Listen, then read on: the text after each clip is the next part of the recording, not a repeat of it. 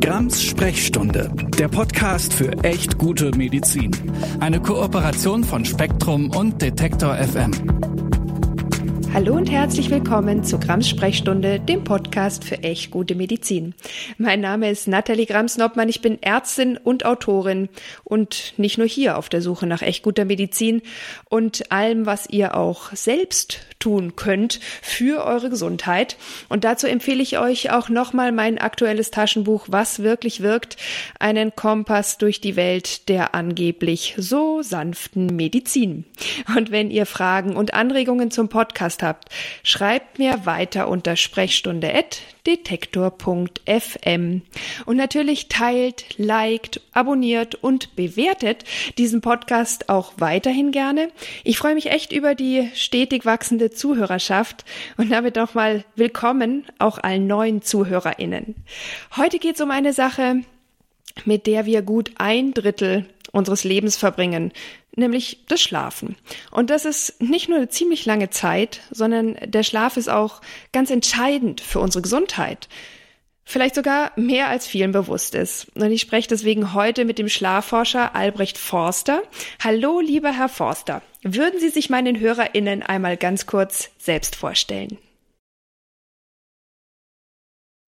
Ja, mein Name ist Albrecht Forster. Ich bin zunächst einmal erstmal Biologe gewesen, Neurobiologe genauso gesagt und ähm, habe mich dann irgendwann dem Schlaf gewidmet. Eigentlich wollte ich Bewusstseinsforschung machen, bin aber dann im Schlaf hängen geblieben, also beim Gegenteil vom Bewusstsein. Und äh, mittlerweile forsche ich ähm, am Inselspital in Bern zu Schlaf, habe in der Zwischenzeit ein Buch geschrieben, das heißt Warum wir schlafen und indem ich die Hintergründe zu Schlaf oder zum Schlafen erkläre und auch in den letzten Jahren eine App entwickelt, die Siebenschläfer-App, äh, mit der man in einem sieben Wochen Programm seinen Schlaf trainieren und verbessern kann. Mhm, sehr gut. Beide Links habe ich natürlich auch in die Shownote, Shownotes gepackt. Einmal zum Buch, einmal äh, zum, äh, zur App. Aber äh, damit bietet sich eigentlich auch schon die erste Frage an Sie sehr gut an. Äh, wenn Ihr äh, Sachbuch heißt, warum wir schlafen, ist die erste Frage natürlich, äh, warum schlafen wir? Ja, ich vergleiche das eigentlich immer mit einem Besuch beim Friseur. Ähm, im, Im Schlaf kommt es zum Waschen, Schneiden und Legen. Ähm, erstmal wird unser Gehirn durchgewaschen. Die Zellzwischenräume zwischen den Nervenzellen, die vergrößern sich um 60 Prozent. Und da wird Wasser dann aus den Arterien herausgepresst und rüber zu den Venen gespült. Mhm. Und auf dem Weg durch das Gehirn oder durch, durch die Zellzwischenräume zwischen den Nervenzellen nimmt es liegen gebliebene Proteinreste mit. Die kennen wir zum Beispiel als ähm, ja, mit Krankheitsverursacher, zum Beispiel bei Alzheimer, mhm. Amyloid-Beta-Plaques oder eben halt auch bei Parkinson, Tau und Synuclein-Alpha. Und man konnte in den letzten Jahren auch in Versuchen zeigen, dass wenn man gut schläft, ähm, es sich weniger von solchen Ablagerungen im Gehirn finden. Das mhm. heißt, in der Nacht wird unser Gehirn wirklich durchgewaschen. Und dann kommt es im Schlaf zum Schneiden. Das ist auch da, wo meine eigene Forschung damals angefangen hat. Im Schlaf werden die Nervenendigungen, die Synapsen, äh, zurückgestutzt. Ich vergleiche das mit einem schwäbischen Obstbaumschnitt. Ähm, der wird auch im Frühjahr schön zurückgeschnitten, damit die Äste ähm, wieder im Frühling austreiben können mhm. und besser Früchte tragen können. Ähm, und genauso ist es bei uns im Gehirn. Wenn wir die ganze Zeit nur Synapsen zubauen würden, weil wir neue Synapsen brauchen oder neue Verbindungen kräftigen, wenn wir etwas gelernt haben, also Lernen ist nichts anderes als Synapsen hinzubauen, mhm. ähm, dann würden wir nachher irgendwie den Wald vor lauter Bäumen im Gehirn nicht mehr sehen. Das äh, bräuchte unglaublich viel Platz, unglaublich viel Energie und das Signal würde auch nicht viel besser. Daher muss das eben jedes Jahr, äh, jede Nacht wieder auf ein Normalmaß zurückgebracht werden. Aber zum Festigen ist es genial. Also wenn Versuchsteilnehmer, nachdem sie etwas gelernt haben, nicht schlafen dürfen, dann lernen sie deutlich schlechter. Das mhm. kommt dadurch, dass im Schlaf ähm, der Hippocampus, das ist so quasi der Notizzettel des Gehirns, dem Kortex, der Großhirnrinde, wo nachher unsere Gedächtnisspuren wirklich abgelegt werden, ähm, der, der feuert äh, macht ihn nochmal darauf aufmerksam, was er tagsüber erlebt, äh, erlebt hat. Mhm. Und dann werden die gleichen ähm, Gehirnbereiche und die gleichen Nervenzellen in der gleichen Art des Feuerns nochmal aktiv wie tagsüber und es kommt zu einem Wiederabspielen der Erinnerungen. Und, da, und da, das regt außerdem ein Quervernetzen ein. Also ich ähm, setze das in Kontext, was ich am Tag gelernt habe, mit dem, was ich in der Vergangenheit hatte. Und daraus bildet sich dann echtes Wissen.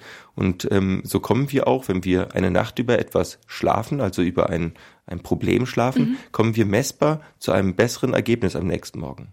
Wow, Na, das klingt ja alles schon mal sehr, sehr gut. Ähm, jetzt ist es ja so, hier im Podcast sprechen wir immer darüber, was echt gute Medizin ausmacht, äh, was man auch selbst für sich tun kann. Und deswegen liegt auch meine zweite Frage an Sie ziemlich nahe. Ähm, warum ist der Schlaf für unsere Gesundheit so wichtig? Jetzt nicht nur fürs Lernen und Erholen. Und welche Auswirkungen kann es dann natürlich haben, wenn wir zum Beispiel über längere Zeit schlecht schlafen? Hm. Also unsere Gesundheit hängt das wissen Sie als Ärztin bestimmt gut, eigentlich von vier grundlegenden Dingen ab und die wird einem ein jeder Arzt predigen. Ähm, zum einen von Bewegung, das wissen wir, wir sollten jeden Tag 30 Minuten draußen unterwegs sein, das ist gut. Von der Ernährung, das ist auch ganz klar, was wir essen, das ist schon mal unsere erste Medizin. Und dann aber noch von zwei Faktoren, die häufig vergessen werden. Mhm. Einmal das Sozialleben. Es ist sehr entscheidend, ob wir einen Partner haben oder nicht, oder ob wir in, ähm, ähm, uns häufig mit Freunden treffen oder ob wir in Vereinen aktiv sind. Also das schenkt uns auch zehn Jahre mehr Lebenszeit. Hund geht auch. Hund oder Katze? Ja, das ist, also fürs Sozialleben brauchen wir einen Menschen zum Austauschen. Okay. Also ein, ein, ähm, also ich denke, eine Hund oder eine Katze kann Einsamkeit lindern, mhm. aber wirklich für ein gesundes Sozialleben, da brauchen wir wahrscheinlich Menschen um uns herum, mit denen wir gemeinsam über Dinge sprechen können. Das ja. ist auch das beste Gehirnjogging. Also es ist viel besser für die Gehirnaktivität, wenn wir uns unterhalten, als wenn wir alleine da sitzen und Sudoku und Kreuzworträtsel mhm. lösen. Ja, und der vierte Punkt? Und als letzte Komponenten von diesen vier Säulen ähm, gibt es eben halt noch den Schlaf. Mhm. Und ähm, ich habe mir das vor einem Jahr auch nochmal genau angeschaut, als ich einen, ähm, einen Übersichtsartikel geschrieben habe. Und es ist so, dass diese vier Bereiche etwa gleichbedeutend das Sterblichkeitsrisiko senken können. Also es ist fast genauso wichtig, eine halbe Stunde draußen am Tag und ähm, auf den Beinen zu sein, mhm. wie gut zu schlafen. Ja, also wenn wir gut schlafen, dann senkt das das Risiko für Erkrankungen. Eben habe ich schon Alzheimer und Parkinson genannt, aber eben halt auch für Krebs, ähm, für Diabetes, für Depressionen, also für wirklich die ganzen äh, Bluthochdruck, für die mhm. ganzen großen Volkskrankheiten. Ja. Denn auch im Schlaf wird, äh, der Schlaf ist nämlich auch essentiell für unseren Stoffwechsel. Mhm. Wenn wir eine Nacht durchmachen, dann entwickeln wir ein starkes Hungergefühl, so einen gesagten Heißhunger am nächsten Morgen und unsere, wir werden auch weniger wir entwickeln eine äh, Insulinintoleranz. Wir werden ein bisschen zum Diabetiker, wenn wir die Nacht durchmachen. Mhm. Also das ist, der Schlaf ist zentral für die ähm, Fettsäure- und Zuckerstoffwechselregulation. Mhm. Und darum haben viele Menschen, die an Schlafapnoe zum Beispiel leiden. Das ist wahrscheinlich die häufigste Schlafkrankheit, nicht nur in Deutschland, sondern auch auf der Welt. Das geht häufig einher mit Bluthochdruck, Übergewicht und dann eben Herz-Kreislauf-Erkrankungen. Mhm. Also wir können mit einem guten Schlaf diesen großen Krankheiten, Herz-Kreislauf-Erkrankungen, Krebs, Depressionen vorbeugen. Mhm.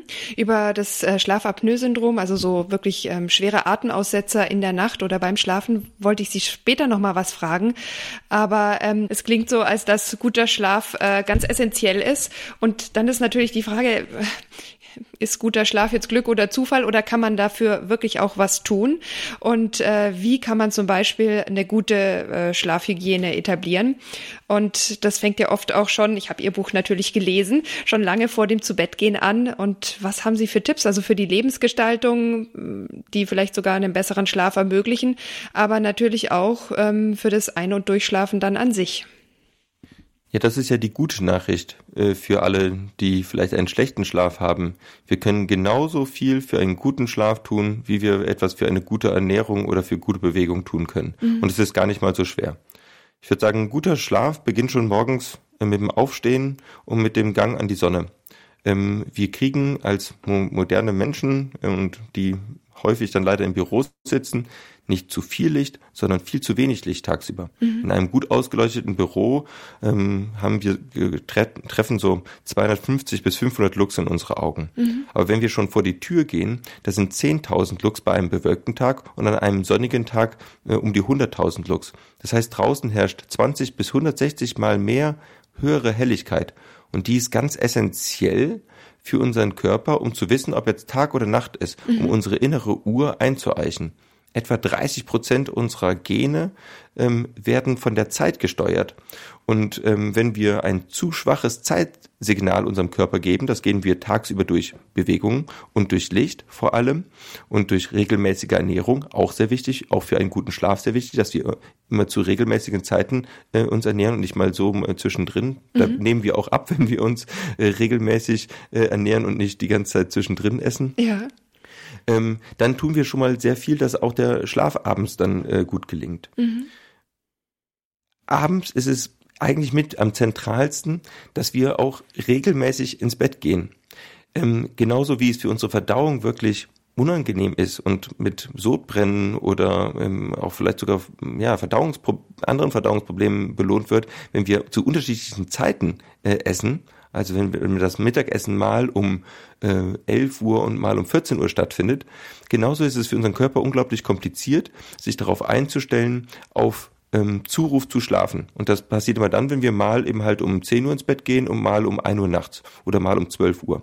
Es ist für unseren Körper extrem angenehm, wenn er jeden Tag zur gleichen Zeit ins Bett geht und zur gleichen Zeit aussteht.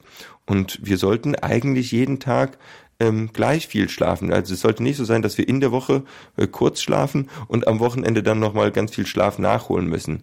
Das äh, ist auch anstrengend für unsere innere Körperuhr, die wir dann mit dem länger Nachschlafen ein bisschen verstellen. Mhm. Also eine Regelmäßigkeit, das ist das Erste, ähm, was ich mir anschaue, wenn Menschen unter einer Insomnie leiden, die haben meistens einen sehr unregelmäßigen Schlaf. Zusätzlich machen sie noch sehr viele Mittagsschläfchen häufig. Mhm. Muss nicht sein, aber ist, ist häufig eine Sache. Also Regelmäßigkeit ähm, in, in dem Draußensein und dem, des Schlafs. Mhm. Ich halte es auch ganz wichtig, einen Puffer vor dem Einschlafen zu, äh, zu bauen. Mhm. Und das ist in den letzten Jahren schwieriger geworden. Ähm, früher war es so, dass die soziale Kommunikation ab 8 Uhr aufgehört hat. Meine Eltern haben ähm, um 8 Uhr manchmal den Telefonstecker gezogen mhm. und dann gab es keine weiteren sozialen Medien in unserem Haushalt, ähm, äh, weil es die noch nicht gab. Wir haben erst seit knapp 15 Jahren Smartphones entwickelt und mit denen haben wir bis zur Bettkante Kontakt mit unseren Freunden, mit unseren Eltern, vielleicht mit auch mit unseren Kindern und das führt dazu, dass wir diese Emotionen mit ins Bett nehmen. Also das Licht halte ich für gar nicht so entscheidend, sondern vielmehr das, was die Emotionen da machen. Teilweise mhm arbeiten wir jetzt auch durch Homeoffice, auch verstärkt durch Corona noch viel länger. Das heißt, wir fangen an, plötzlich, ähm, dass die Zeit fürs Private und fürs Runterkommen und ähm, an das an das an das Schlafen stört. Also das das ähm, Privat- und Arbeitszeit verschwimmen regelrecht. Mhm. Und wir tun sehr viel Gutes, wenn wir eine Stunde vorm Schlafen alle Displays ausmachen. Und da geht immer ein Stöhnen durch den Saal, wenn ich das bei Vorträgen erwähne, mhm. weil die sagen, Leute äh, das als unglaublich schwierig halten. Also das ist etwas, was erst seit 15 Jahren besteht und plötzlich sind wir unglaublich abhängig von diesen ganzen Displays. Ja, also es ist gar nicht so sehr das Blaulicht, das hatte ich immer wieder gelesen, sondern tatsächlich einfach auch die die soziale Interaktion oder die emotionale Gebundenheit, die da eine Rolle spielt, dass man da lieber so eine Absackerzeit oder wie haben Sie es genannt, Pufferzeit irgendwie einplant.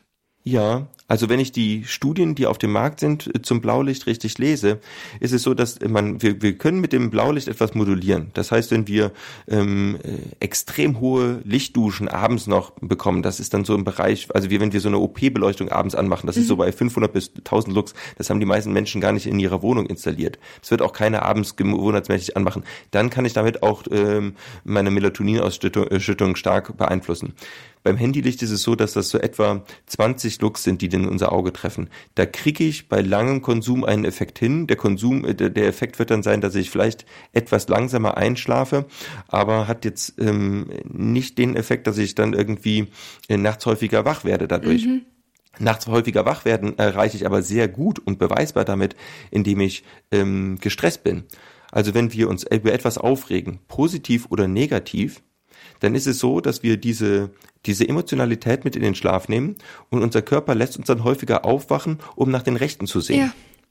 Und wir können uns dann auch nicht so tief in den ähm, Schlaf fallen lassen. Und das ist dieses wirklich tiefe Fallen lassen, dieses Loslassen, das ist der Inbegriff von tiefen, guten Schlaf. Mhm. Und ähm, wir, ja, wenn wir eine Barriere bauen zwischen ähm, Arbeit und, äh, und, und Schlaf, dann haben wir den ersten Schritt, dass wir vor dem Schlaf mal ein bisschen runterkommen. Ich rate davon ab, im Bett Entspannungsübungen zu machen. Mhm. Entspannungsübungen gehören nicht ins Bett. Das Bett ist zum Schlafen und für Sex und für nichts anderes. Nicht für Arbeiten, nicht für Essen, nicht für Fernseh gucken, nicht für unglaublich langes Lesen, ähm, sondern wirklich nur für Schlafen und Sex reserviert. Und Entspannungsübungen sind auch nicht Schlafen und Sex, sondern die sollen davor auf, auf einer Yogamatte ausgeführt werden, mhm. sodass ich todmüde mit einem entspannten Gefühl, so endlich, ich möchte jetzt schlafen, ich möchte mich jetzt äh, ausruhen, ins Bett gehen und dann loslassen kann. Mhm. Und damit auch wahrscheinlich so eine gewisse Konditionierung stattfindet. Wenn ich da liege, dann ist immer das mit dem Schlafen dran. Oder mit Sex, okay.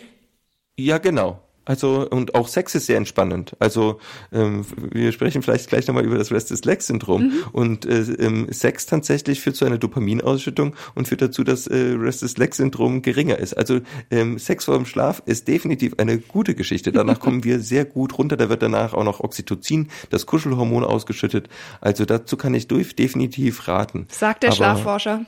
Hör, sagt hört der auf Schlafforscher, ihn. ja.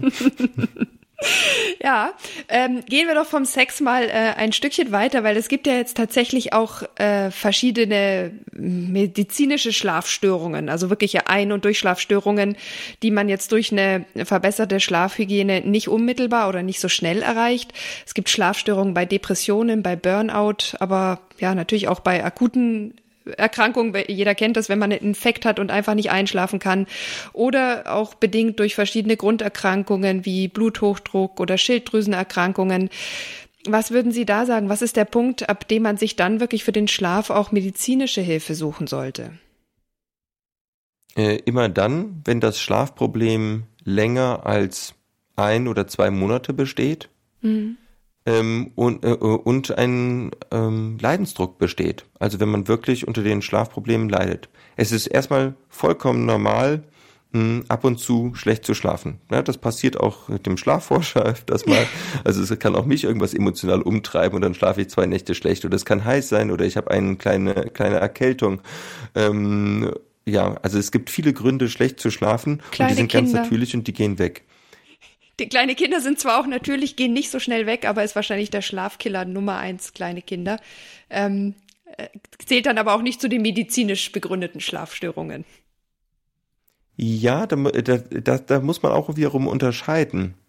Also interessant wird es bei, bei Kindern, klar, wenn ich mich um jemanden kümmern muss und diese Person kommt nachts öfters, äh, also muss entweder gestillt werden oder, oder nachts äh, umsorgt werden, das mhm. kann ja auch mit einem pflegebedürftigen Partner sein, ähm, dann ist das natürlich erstmal nicht medizinisch bedingt.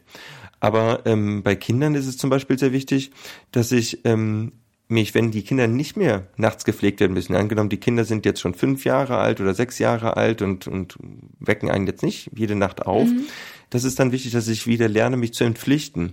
Und dass man vielleicht mit einem Partner, den man hat, ähm, eine Regelung trifft, okay, heute Nacht bist du zuständig mhm. und heute Nacht bin ich zuständig. Dass mal der eine Nacht, Nachtwache hat, mal nicht.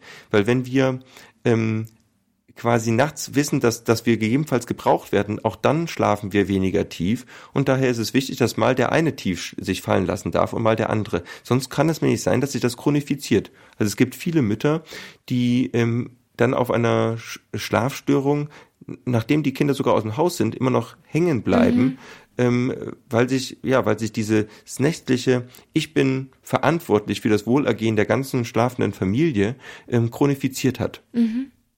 Okay, und auch dann kann man sich natürlich Hilfe suchen. Jetzt ist es ja so, natürlich kann man zum Arzt, zur Ärztin gehen, aber sehr viel häufiger versucht man es ja oftmals dann mit erstmal so natürlichen Schlafpräparaten, Melatonin oder sowas. Und natürlich ähm, sind auch richtige Schlafmittel ähm, sehr weit äh, verbreitet. Und äh, da stellt sich dann die Frage, ab wann ist sowas erlaubt, dass man sich äh, auch medikamentöse Hilfe holt und wie gut ist das? Ich möchte kurz vorab sagen, dass Melatonin kein natürliches Schlafmittel ist. Mhm. Zunächst ist Melatonin kein Schlafmittel, sondern es ist das Dunkelheitshormon. Und man würde auch bei der Pille für, den, für die Frau äh, auch nicht von einem natürlichen äh, Mittel raten, äh, äh, also sprechen. Ja. Ähm, also da müssen wir aufpassen. Also Melatonin führt nicht dazu, dass wir schneller einschlafen, sondern Melatonin führt dazu, dass die innere Uhr nachjustiert wird. Und das kann bei einigen Menschen im, im, im gestiegenen Alter kann das indiziert sein oder bei Schichtarbeitern ist das indiziert, aber bei jemandem, der klassische Ein- und Durchschlafstörungen hat und sonst auch tagsüber ausreichend Zeit draußen am Licht verbringt, ähm, ist, wird dieser, dieses Stoff nichts bringen und kann sogar auch Schaden einrichten, wenn ich plötzlich probiere, Melatonin morgens zu nehmen. Mhm. Also das muss man, ähm, nur weil etwas frei verkäuflich ist, heißt es nicht, dass es ähm, ungefährlich ist. Ja, ich habe das natürlich in sehr großen Anführungsstrichen äh, gesprochen. Hoffentlich, genau. meine HörerInnen kennen mich schon. Genau. Also darum, ähm, also das äh, es ist, aber weil weil Melatonin aktuell sehr populär ist, ja. ich werde das auch sehr häufig gefragt und es gibt leider ganz wenig Aufklärung zu diesem ähm, Medikament.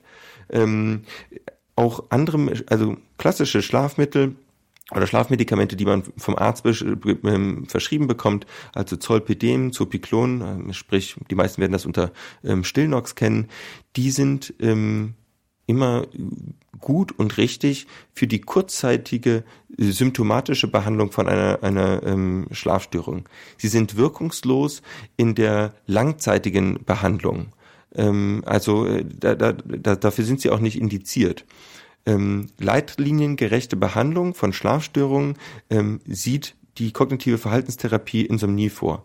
Denn ähm, jeder Mensch kann eigentlich lernen, ähm, gut ohne Schlafmittel zu leben. Also äh, Schlafmittel, die, die wir Menschen haben erst vor ja 150 Jahren angefangen Schlafmittel zu schlucken. Also wenn man Alkohol jetzt nicht als ein Schlafmittel sieht. Und ähm, die, mein, mein Hund kann auch sehr gut ohne Schlafmittel schlafen. Also daher ähm, ist die Frage, was, was, was möchte ich damit erreichen? Also ein Schlafmittel sind gleichzusetzen wie, ähm, wie ein Schmerzmedikament. Das kann ganz kurzfristig, kann das mal äh, Entspannung bringen und kann dazu führen, dass ich wieder auf ein Normal komme. Aber in der, äh, aber ich würde keinem raten, ähm, dass ein, über Jahre ähm, hohe Dosen von Ibuprofen zu nehmen. Mhm. Ähm, da muss, sollte man immer zum Arzt gehen und das abklären lassen und ähm, äh, um dann etwas zu nehmen. Ich habe gar keine Probleme damit, wenn sich jemand mh, abends einen Schlafthema gemacht mit ähm, beruhigenden Mitteln wie Baldrian, Hopfen, Melisse, Lavendel. Das kann man als pa Pastille nehmen, das kann man aber auch durchaus gut als Schlaftee nehmen. Dann habe ich mhm. direkt ein, ein ähm, Ritual dabei. Also bei, bei Schlafstörungen halte ich persönlich das Wichtigste, dass man erstmal anschaut, wo liegt denn die Ursache. Und da für die Ursachenforschung nutze ich immer ein Schlafprotokoll, wo Menschen über 24 Stunden und das über eine ganze, über zwei Wochen am besten, mhm alle Schlaf- und Wachzeiten eintragen. Und dann sieht man eigentlich, ähm, wo wirklich die Probleme liegen. Und das würde ich auch jedem raten mit äh, Schlafstörungen, erstmal so ein Schlafprotokoll äh, zu führen. Das kann man sich bei mir auch auf der Webseite runterladen. Mhm. Link ist wie gesagt in den Show Notes und ich habe auch wirklich durch ihr Buch viel dazu gelernt. Also das kann ich auch echt nur persönlich empfehlen. Natürlich gibt es auch viele äh, ExpertInnen bestimmt bei euch vor Ort. Also erkundigt euch da, bevor ihr zur Tablette greift, weil da ist auch ein Abhängigkeitspotenzial drin und es behandelt eben auch nicht die Ursache und ist schon allein deswegen kritisch zu sehen. Jetzt haben wir ja äh, gesagt, es gibt natürlich Ursachen, die auch in medizinischen Gründen liegen können. Äh, und Sie haben es vorher auch schon angesprochen, es gibt dieses Restless Leg Syndrom, was ganz viele Menschen haben. Und das ist so ein ja, unangenehmes Kribbeln oder auch so ein Spannungsgefühl in den Beinen, manchmal auch den Armen, was ein kolossal am Einschlafen hindern kann. Und das ist so ein Phänomen, das mehr Frauen als Männer haben. Und es gibt noch relativ wenig Erklärung und auch wenig Abhilfe dafür. Meistens tritt es so um das 30. Lebensjahr äh, zum ersten Mal auf und oftmals am Anfang nur zeitweise. Dann hat man das mal, dann geht's wieder weg, aber das kann eben auch äh, immer häufiger kommen, immer länger bleiben. Und ähm, ich kenne das auch. Ich merke das immer dann, wenn ich einen Eisenmangel habe oder schon eine Eisenmangelanämie, dann merke ich dieses Gefühl und dann weiß ich immer, ah ja, wieder der Zeitpunkt, wo ich mal meine äh, Blutwerte bestimmen lassen muss und eventuell dann auch Eisen zu mir führen muss. Ähm, aber das ist nur eine der möglichen Erklärungen für dieses Restless Leg Syndrom und ganz viele sind furchtbar verzweifelt und wirklich hilflos damit. Können wir darüber noch ein bisschen sprechen, wie man damit damit umgehen kann und vielleicht, ähm, ja, was man da einfach auch selber machen kann oder wohin man sich wenden kann. Hm. Also für das Restless Lexis ähm, gibt es mittlerweile eigentlich eine sehr gute Erklärung. Ähm, wir wissen, dass der Dopaminstoffwechsel äh, gestört ist, entweder in den unteren Rückenmarksegmenten oder im Gehirn. Ähm, und das ist auch der Grund, warum entweder äh, Dopamin-Vorläuferstoffe, ähm, Levodopa, sehr gut helfen. Das hat man schon dann in den 80er Jahren erkannt. Mhm. Oder eben halt auch sogenannte Dopaminagonisten. Das sind Stoffe, die so tun, als wären sie Dopamin. Und die helfen sehr gut gegen das Restless Leg Syndrom. Und der Eisenstoffwechsel ist so zentral beim Restless-Legs-Syndrom, weil Eisen zentral ist, für unseren Körper selbst Dopamin zu bauen. Mhm. Wenn ich zu wenig Eisen habe, und das misst man am besten beim Ferritinwert im Blut, nicht an dem klassischen, also das ist der Eisenspeicherwert, ja, genau. weil Eisen bei unserem Körper sehr langsam aufgenommen wird über Wochen nicht schnell. Wenn ich und wenn denn der Ferritinwert gering ist, dann kann nicht auf einer ausreichenden Rate Dopamin produziert werden und dann wird ähm, abends ähm, oder ja nachts zu wenig davon ausgeschüttet und das führt dann zu einer ähm, Signalverarbeitungs Störung in den unteren Rückenmarksegmenten. Da wird dann entweder das ähm, sensorische Signal, was von den Beinen kommt, zu stark nachverstärkt mhm. und das kommt dann wie so ein, so ein stark nachverstärktes Rauschen auf dem Mikrofon oder so, kommt es eben dann zu so Kribbeln, zum Ziehen, zum Ameisenlaufen. Ähm, es kann aber auch dazu führen, dass ähm, die Reflexhäufigkeit durch das, den Mangel an Dopamin erhöht wird. Und dann kommt es ähm, zu periodischen Beinbewegungen, vor allem in der Nacht. Die werden von den Menschen nicht immer wahrgenommen, sondern die können auch während des Schlafes einfach auftreten und den Schlaf aber weil sie zu kleinen Wegreaktionen führen, ähm, stärker zerlöchern und ähm, äh, unerholsam machen. Mhm. Aber ähm, äh, viel wichtiger bei Restless Legs sind auch noch andere Dinge, die generell durch Blutungsstörungen sind, äh, steigernd sind. Das ist einmal Bewegung. Ein Restless Legs Patient sollte sich tagsüber jetzt nicht mit einem Marathonlauf bewegen, weil das auch wieder überweise zu einer starken Entleerung der dopaminergen Speicher führt, sondern er sollte aber trotzdem tagsüber für ähm, jeden Tag so einen 30-minütigen Spaziergang machen. Das ist mir extrem wichtig für die, die Durchblutung. Und wenn auch unsere Nervenzellen oder das umliegende Gewebe von Nervenzellen gut durchblutet, durchblutet sind, dann führt das dazu, dass sie auch ausreichend Nährstoffe bekommen, um die, um die körpereigenen Substanzen zu bauen, eben halt zum Beispiel um Dopamin zu bauen. Was ja auch sehr interessant ist, dass wir bei, ähm, dass es bei Restless Legs Patienten einen sehr hohen Anteil von Menschen gibt mit einer Darmdysbiose. Das heißt einer ähm, ähm, einer veränderten Mikroflora im Darm. Und da kann es zum einen helfen, Probiotika zu sich zu nehmen, aber generell auch auf seine Ernährung zu achten.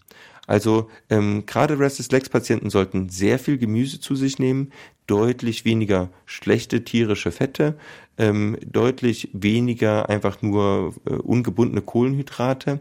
Interessant ist nämlich auch, dass ähm, wir das meiste Eisen in unserer normalen Ernährung nicht über das Fleisch zu uns nehmen, sondern über äh, Körner. Und wenn ich, äh, wenn ich ein ausgemahlenes Weizenkorn esse, also indem ich nur Weißmehl esse, dann ist da kaum mehr Eisen drin, weil ich dann nur noch die Stärke habe. Wenn ich aber Vollkorn esse, habe ich sehr viele Vitamine, ähm, die ich auch ähm, für die Eisenaufnahme und auch für, den, für die weitere Prozessierung des Dopamins brauchen. Also es reicht bei, ähm, bei, bei für, das, für die Dopaminherstellung nicht aus, dass ich nur ausreichend Eisen habe. Ich brauche auch ausreichend B-Vitamine, äh, sprich äh, Folsäure und andere B-Vitamine. Das heißt, wenn ich auf eine gute Ernährung achte und damit für eine für ein gesundes Darmklima ähm, sorge ähm, und ausreichend Bewegung, kann ich die Krankheitssymptome zumindest sehr stark lindern. Und ich möchte noch einen Punkt für die Eisentabletten erwähnen, weil mir das sehr wichtig ist, weil die meisten Eisentabletten falsch eingenommen werden. Wir müssen Eisentabletten immer zusammen mit Vitamin C einnehmen und wir sollten Eisentabletten auch immer mit, äh, mit einem Vitamin ähm, B-Komplex äh, äh, aufnehmen, damit es überhaupt gut aufgenommen werden kann. Und dann würde ich dazu raten, Eisentabletten lieber in einer geringen Dosierung ähm, aus dem Drogeriemarkt zu sich zu nehmen, als die sehr hohen Dosierungen, die man häufig vom Arzt verschrieben bekommt. Die führen schnell zu Verdauungsproblemen oder auch zu Magengrimmen und dann hört man nach zwei, drei Tagen oder nach einer Woche schon wieder auf, diese Tabletten zu nehmen.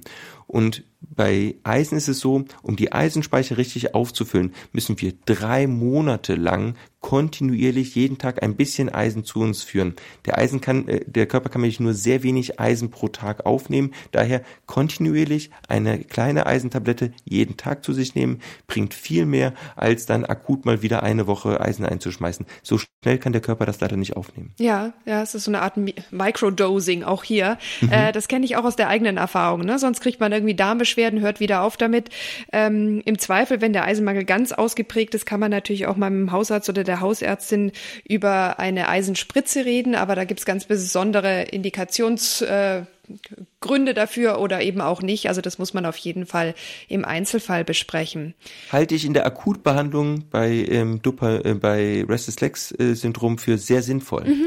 Ähm, ja. weil es eben halt schnell geht und dann kann ich, dann kann es wirklich sein, dass durch eine Eiseninfusion ähm, schon die Symptome so stark nachlassen, dass ich mir es ersparen kann, vielleicht mit einer ähm, L-Dopa-Therapie oder mit einer, mit, mit einer Therapie mit äh, Dopaminagonisten anzufangen. Ja. Also daher erstmal das Eisen auf bis zu 100 Mikrogramm pro Liter ähm, ähm, ähm, Ferritinwert aufdosieren und dann schauen, was brauche ich jetzt noch, um die äh, restlichen Symptome ähm, zu, zu, äh, zu behandeln. Mhm. Und ganz wichtig ist natürlich auch, ähm, das wissen Restless-Legs-Patienten meistens, Massage hilft sehr gut, kühlende Gels, bitte nicht Franz Breitwein, aber kühlende Gels. Es helfen auch äh, kaltes Abduschen, ähm, ein Umherlaufen, das ist, äh, auf kalten Fliesen hilft natürlich auch.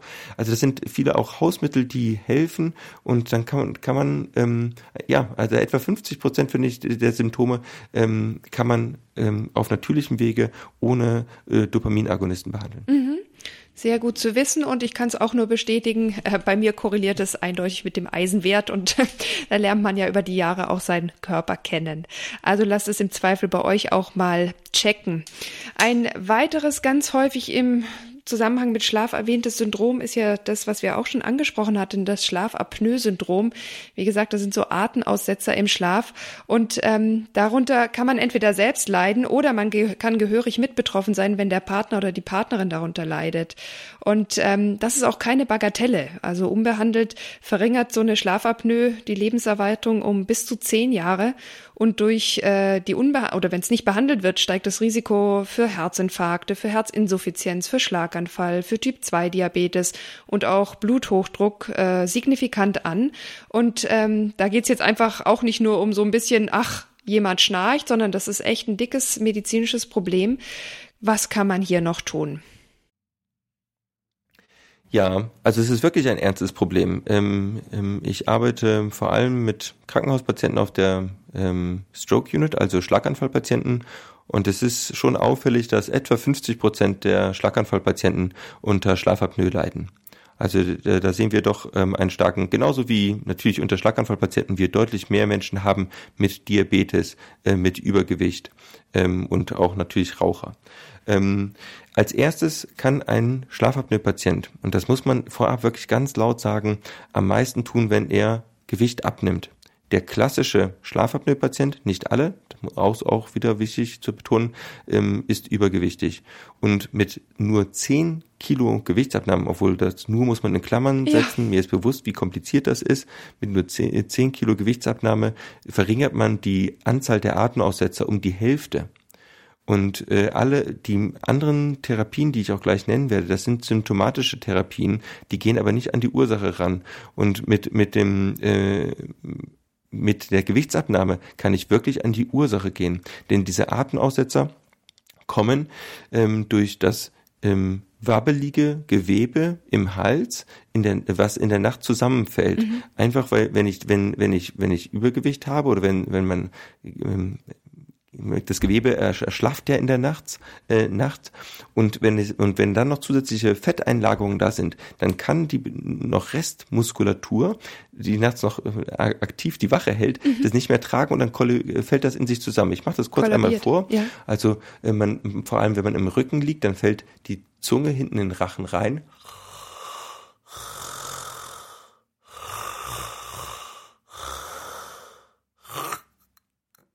Oh Gott. Bitte atmen.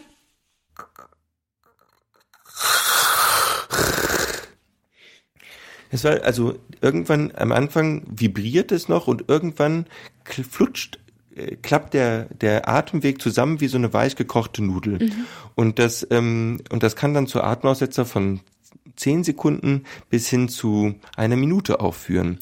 Und das ist dann ganz klar, da kriegen wir zu wenig Sauerstoff im Gehirn. Und darum führte das auch zu einer vaskulären Demenz. Also wir werden dumm, weil Nervenzellen aufgrund von, ähm, von ja, Absterben, aufgrund von Sauerstoffmangel in der Nacht und ähm, altern dadurch frühzeitig. Mhm. Also es ist nicht nur das Herz, sondern eben halt auch, ähm, eben halt auch der Kopf.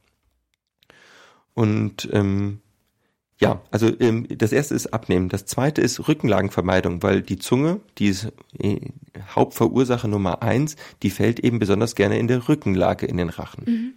Dann, was kann man direkt machen? Alkohol vermindern. Alkohol ist ein natürliches Mus Muskelrelaxanz. Es entspannt unsere Muskeln. Das merken wir, wenn wir viel getrunken haben, dann lallen wir und wir können nicht mehr gerade laufen. Aber auch unsere Rachenmuskulatur ist eben halt nicht mehr fest. Und dadurch schnarchen wir deutlich ausgeprägter, wenn wir Alkohol trinken. Mhm. Und wenn man eben halt schon mal auf Alkohol verzichtet äh, abends, dann kann das dazu führen, dass man äh, auch nur um die Hälfte schnarcht. Dann kann man natürlich zum Arzt gehen, sich abklären lassen vom Arzt wird man dann meistens eine nächtliche Überdruckmaske verschrieben bekommen, eine sogenannte CPAP-Maske. Das ist ein Lebensretter, aber nicht, nicht besonders schön, aber es hilft immer sehr so gut, wenn man es trägt. Ja. Man kann aber auch eine Kieferprotrusionsschiene ähm, ähm, sich vom Zahnarzt anfertigen lassen. Die zieht den Unterkiefer etwas nach vorne und am Unterkiefer ist auch die Zunge befestigt und dann kann die Zunge nicht mehr in den Rachen äh, fallen. Mhm. Und dann finde ich auch sehr wichtig, ich werde von den Ärzten nie erwähnt, halte ich aber für sehr wichtig und das bin ich auch sehr plausibel, ist Rachenmuskeltraining. Wir haben im, äh, der Rachen hat 20 Rachenmuskeln und die werden im Alter labbriger, genauso wie die Bauchmuskulatur auch ein bisschen labbriger wird. Auch weil wir im Alter leider weniger Sport machen, anstatt eigentlich mehr Sport zu machen. Wir brauchen eigentlich mehr Sport im Alter als weniger. Und wir können, äh, es gibt eine App auf dem Markt zum Beispiel, äh, die hat ein, das ist ein logopädisches Rachenmuskeltrainingsprogramm, die heißt Snore Free und da können wir mit 10 Minuten Training unsere Rachenmuskeln trainieren und das führt zu einer starken Reduktion des Schnarchens und der Schlafapnoe packe ich euch auch in, den Show, in die Show Notes diesen Link. Und es ist auch wirklich äh, lebensrettend, wenn man das nochmal so klar auf den Punkt bringen kann. Ja, ja, wir sind schon ein bisschen über der Zeit, aber ich fand unser Gespräch heute selbst so spannend, dass ich gedacht habe, das passt schon. Ich will aber mal versuchen, ein kleines Fazit zu ziehen. Also was für mich wirklich ähm, ganz deutlich geworden ist nochmal, ist, dass guter Schlaf nicht nur so ein Nice-to-have-Ding ist, sondern dass das echt auch ein ganz entscheidendes Kriterium für Gesundheit ist und natürlich und auch wichtig, wenn man bereits erkrankt ist. Und meine Oma hat immer sowas gesagt wie, guter Schlaf ist die beste Medizin und irgendwie hat sie damit auch nicht Unrecht gehabt, ja. Ist halt so ein oller Oma-Spruch, aber ein bisschen was ist schon dran. Und ähm, jetzt sollte man es vielleicht mit dem gesunden Schlafen auch nicht äh, so stressig werden lassen, dass man sich so unter Druck setzt, dass man gar nicht mehr einschlafen oder schlafen kann. Aber vielleicht hat euch der Podcast ein paar echt gute Hinweise gegeben, wie ihr selbst für eine bessere Schlafhygiene sorgen könnt und wo ihr euch mit verschiedenen Symptomen der Schlaflosigkeit oder auch bei verschiedenen anderen Krankheiten, die mit Schlaf oder Schlaflosigkeit oder Schlafstörung zusammenhängen, wenden könnt. Ich würde sagen, vielen Dank, Herr Forster. Das war wirklich unglaublich informativ. Und an euch möchte ich nur sagen, schlaft gut und wir hören uns hier wieder in zwei Wochen bei Gramm Sprechstunde, dem Podcast für echt gute Medizin. Tschüss. Grams Sprechstunde, der Podcast für echt gute Medizin. Eine Kooperation von Spektrum und Detektor FM.